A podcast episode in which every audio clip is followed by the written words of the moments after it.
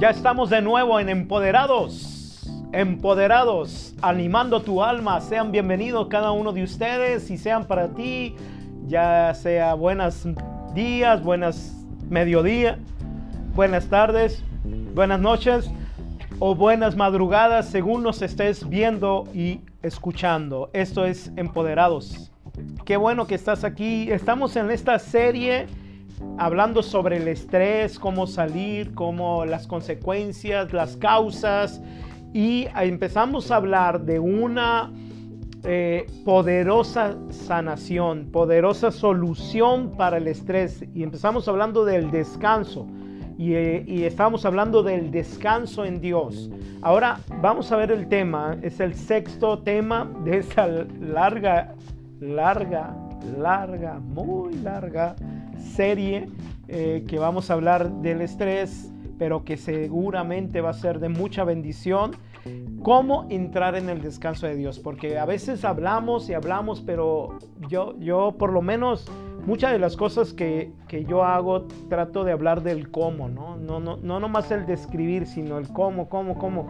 Porque sí hablamos mucho, pero a veces no somos prácticos de cómo hacer que eso que estamos hablando se aplique a nuestra vida.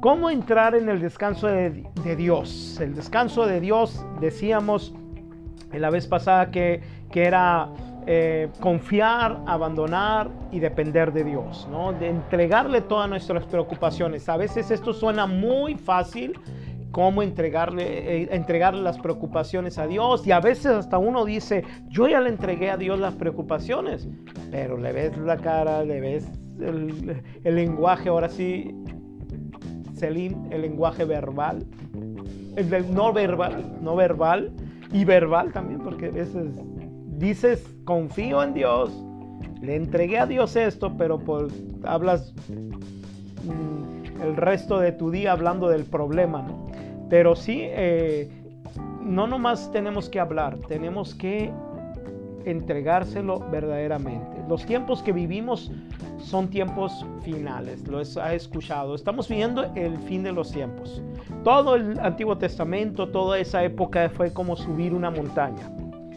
Y llegar a la cúspide es como lo que dice Gálatas 4:4, al llegar a la plenitud de los tiempos, Dios envió a su Hijo, nacido de una mujer y bajo la ley. Ahí está Gálatas 4:4, en, en, en la cima de esa montaña. Y, los, y después de Jesús, después de, de los apóstoles, de los discípulos, de Pablo, venimos de bajada. O sea, ya nuestros tiempos son finales y como dirá Pablo, cada vez más nos acercamos al fin de, los tiempos. Estoy parafraseando, él lo diría de una manera de que cada vez nos eh, estamos más cerca que el día de ayer del fin del mundo. Entonces, eh, son tiempos acelerados, venimos bajando, venimos de bajada, subimos, cuando uno sube un cerro, lo sube eh, pues empinado, a veces puede tardar una hora, media hora, pero cuando lo bajas tardas 20 minutos, media hora en bajar. Eh, si duraste una hora en subir, en media hora lo bajas porque vienes acelerado, vienes corriendo. Creo que estamos en este periodo llamado fin de los tiempos, en el que el mundo tal y como lo conocemos pronto llegará a su fin. Esto culminará con el regreso de nuestro Señor Jesús. Para los que tenemos fe, para los que creemos, eh, la derrota total del diablo y de todos los que se opone a Dios.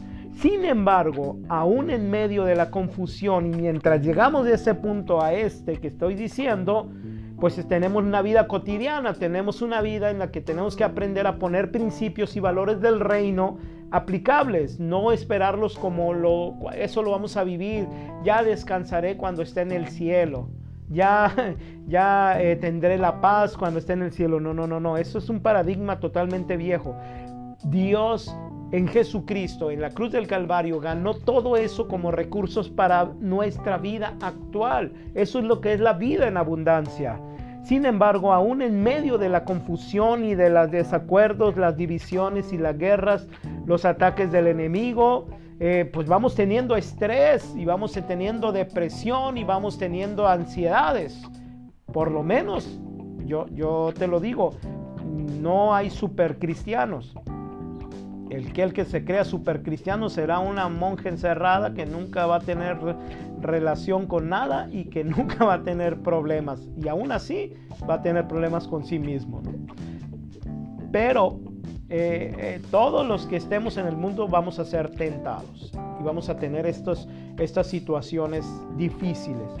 Pero el, el, chiste no es que no tengamos o las tengamos, sino cómo respondemos a ellos. Y yo quiero empezar a hablarte de soluciones.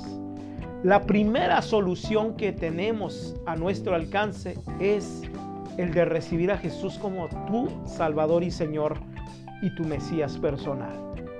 Si no, no vas a poder canjear perdón, que hable términos de en familia como Chabelo, eh, canjear o catapixiar lo que Jesús ganó en la cruz del Calvario. Las promesas del Génesis al Apocalipsis no van a ser canjeadas si no recibes a Jesús como Salvador. Hay principios y leyes espirituales que si tú dices aplaste aquí, dice esa ley, y la aplastas, sale algo como resultado, pero son leyes. Hay principios que si tú lo vives sin ser cristianos, traen como consecuencia cosas buenas. Pero las promesas de Dios, de la Biblia, van a ser catapixiadas, canjeadas, cuando tú recibes a Jesús como tu Salvador. Recibir a Jesús como Salvador, eso va a hacer que, que, que, todo venga como si estuviera en aceite, ¿no? Bajando, bajando en aceite, todo, todo lo que está en el cielo. Si aún no lo has hecho, es el momento. Es el momento de llamarlo, de invocarlo, de arrepentirte de tus pecados, de, no de tus pecados, de tu pecado, de tu naturaleza de pecado. Porque todos los pecados con mayúsculas son consecuencias de la iniquidad del pecado con mayúscula. los, los plurales de pecados son consecuencias del el pecado que está en nosotros, de nuestra naturaleza. Es, eh, te lo pongo de este ejemplo. Tengo un árbol de limones. Tú puedes arrancar los limones, pero al rato pueden salir los limones otra vez. Pero si arrancas la raíz de ese árbol, ese árbol se seca y ya no va a producir mis limones. Limones es, son los pecados, pero lo que produce los pecados es la raíz. Por eso cuando recibimos a Jesús como Salvador y Señor, venimos a traerle la raíz de nuestros eh, pecados, la iniquidad le llaman. Eh, Mateo 16, 18 dice, a todos los que lo han aceptado, Jesús, todos los que han aceptado Jesús, los llamó a ser sus discípulos, la eclesía.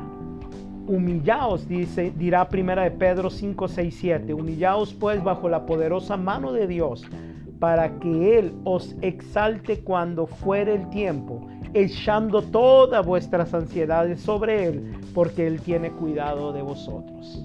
Quieres que desaparezca, tienes que monitorear, tienes que examinar si realmente has nacido de nuevo, si realmente tu vida ha sido entregada. Ya lo hice, ah, ok, vamos a continuar.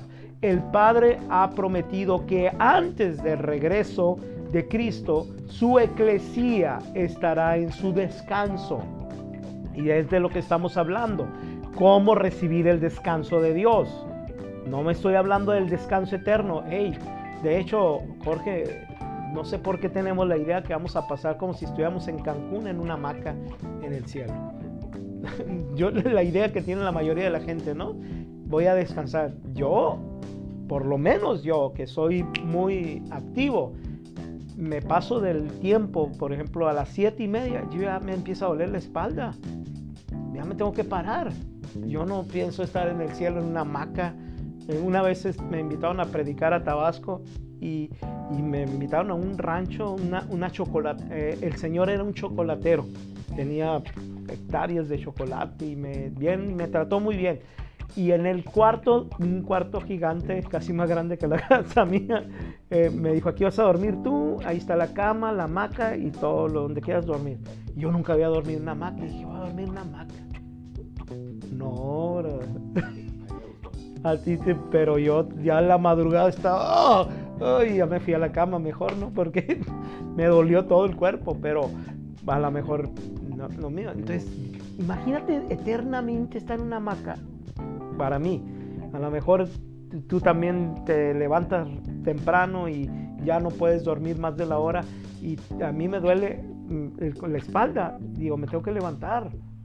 Yo me levanto a las cinco y media y ya a las siete y media ya no puedo estar dormido. Me levanto y, no se trata de ese descanso, no se trata, sino del descanso aquí en la tierra, el, el confiar. Este es el segundo paso. Primero, recibir a Jesús como Salvador y Señor. Segundo paso es recibir los tiempos de refrigerio. ¿Qué es eso de tiempos de refrigerio?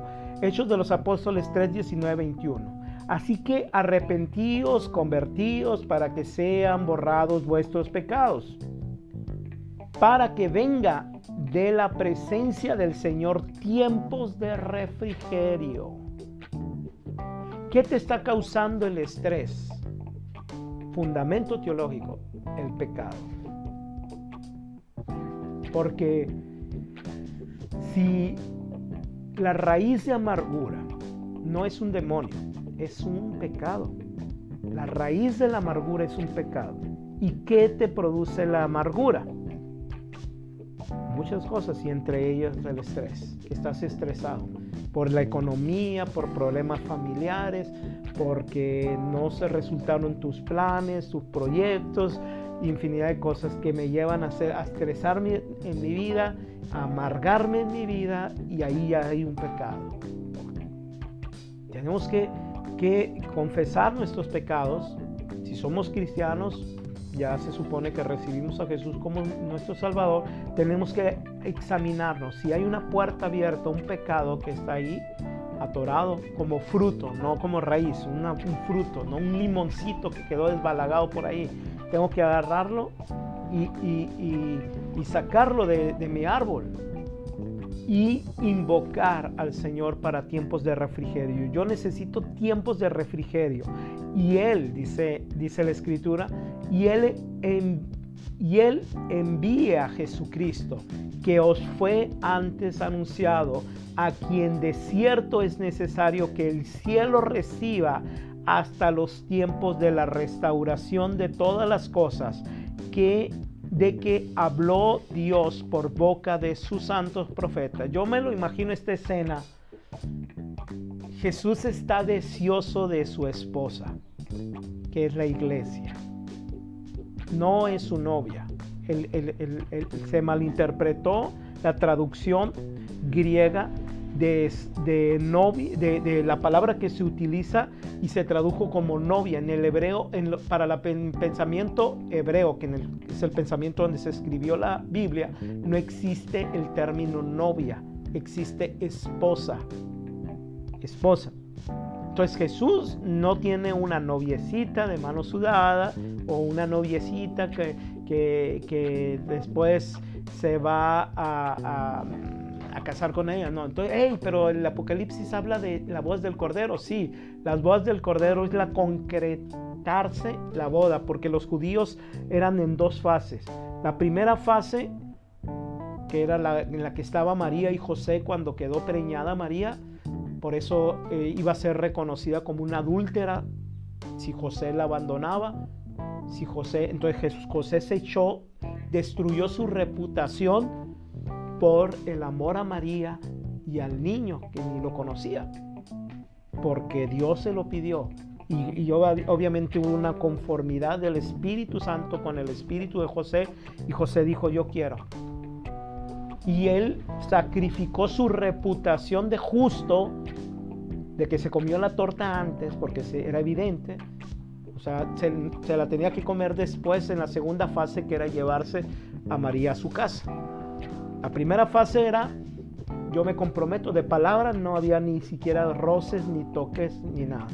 De palabra y era reconocida como esposa y como esposo. Si ella fallaba, era reconocido como adulterio y tenía que darle una carta de divorcio. Pero entonces él lo que hizo fue, no le dio carta de divorcio, se, se echó la culpa él por eso después uno de los bullying que sufrió Jesús, porque sufrió Jesús bullying seguramente desde niño, cuando los fariseos le dicen sarcásticamente, nosotros sí sabemos de quién es nuestro Padre. En el Evangelio de Juan. Pero no le dicen pero tú porque le tenían miedo, pero le dijeron, pero nosotros sí sabemos quién es nuestro Padre. Y, le estaban haciendo el bullying a Jesús, que, porque se corrió la voz, según en otros escritos históricos, que Jesús era hijo de un soldado que María fue violada por un soldado romano y que José pues ahí se quedó con ella porque la quería. Pero nosotros sí conocemos este lado de la historia, no, no el lado oscuro de la luna, sino el lado brillante de la luna, lo conocemos. Eh, y, y las bodas del Cordero van a ser la concretización. Por eso no hay esposos en el cielo. Porque imagínate, yo allá con Loli, ¿no? En el cielo. Ay, amor, ¿cómo estás? Porque allá somos la iglesia, somos la esposa de Jesús y vamos a ser adúlteros allá. O ella es mi esposa o, o Jesús es mi esposo. Entonces, para que no haya problemas, no hay esposos en el cielo. Aquí habemos todos los esposos y esposas son aquí en la tierra. ¿Sí? Por eso va a decir, allá seremos como ángeles Jesús. Bueno, pero ¿A qué me refiero? Yo me, yo, me, yo me imagino a Jesús deseoso de estar con su esposa en todos los sentidos, en todos los sentidos, en la intimidad, en estar con ella, en platicar con ella, que viva. Yo me imagino a Jesús ya queriendo venir, pero está siendo retenido porque no ha sido restaurada todas las cosas. Jesús está siendo retenido hasta la consumación o la restauración de todas las cosas. ¿Y cuáles son todas esas cosas? Entre ellas los tiempos de refrigerio, el descanso en Dios. Todavía la, la fe, todavía es más fuerte la esperanza que la fe y deben de estar al unísono.